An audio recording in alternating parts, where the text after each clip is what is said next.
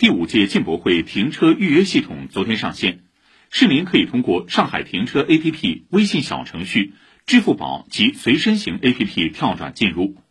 完成预约的车辆可从十一月一号起下载并打印停车证，以便在相应区域通行。相比去年，今年大巴车泊位减少百分之十八左右，小客车泊位维持去年供给水平，主要集中在虹桥商务区，大多来自龙湖天街。虹桥协信中心等既有商业综合体的公共停车库。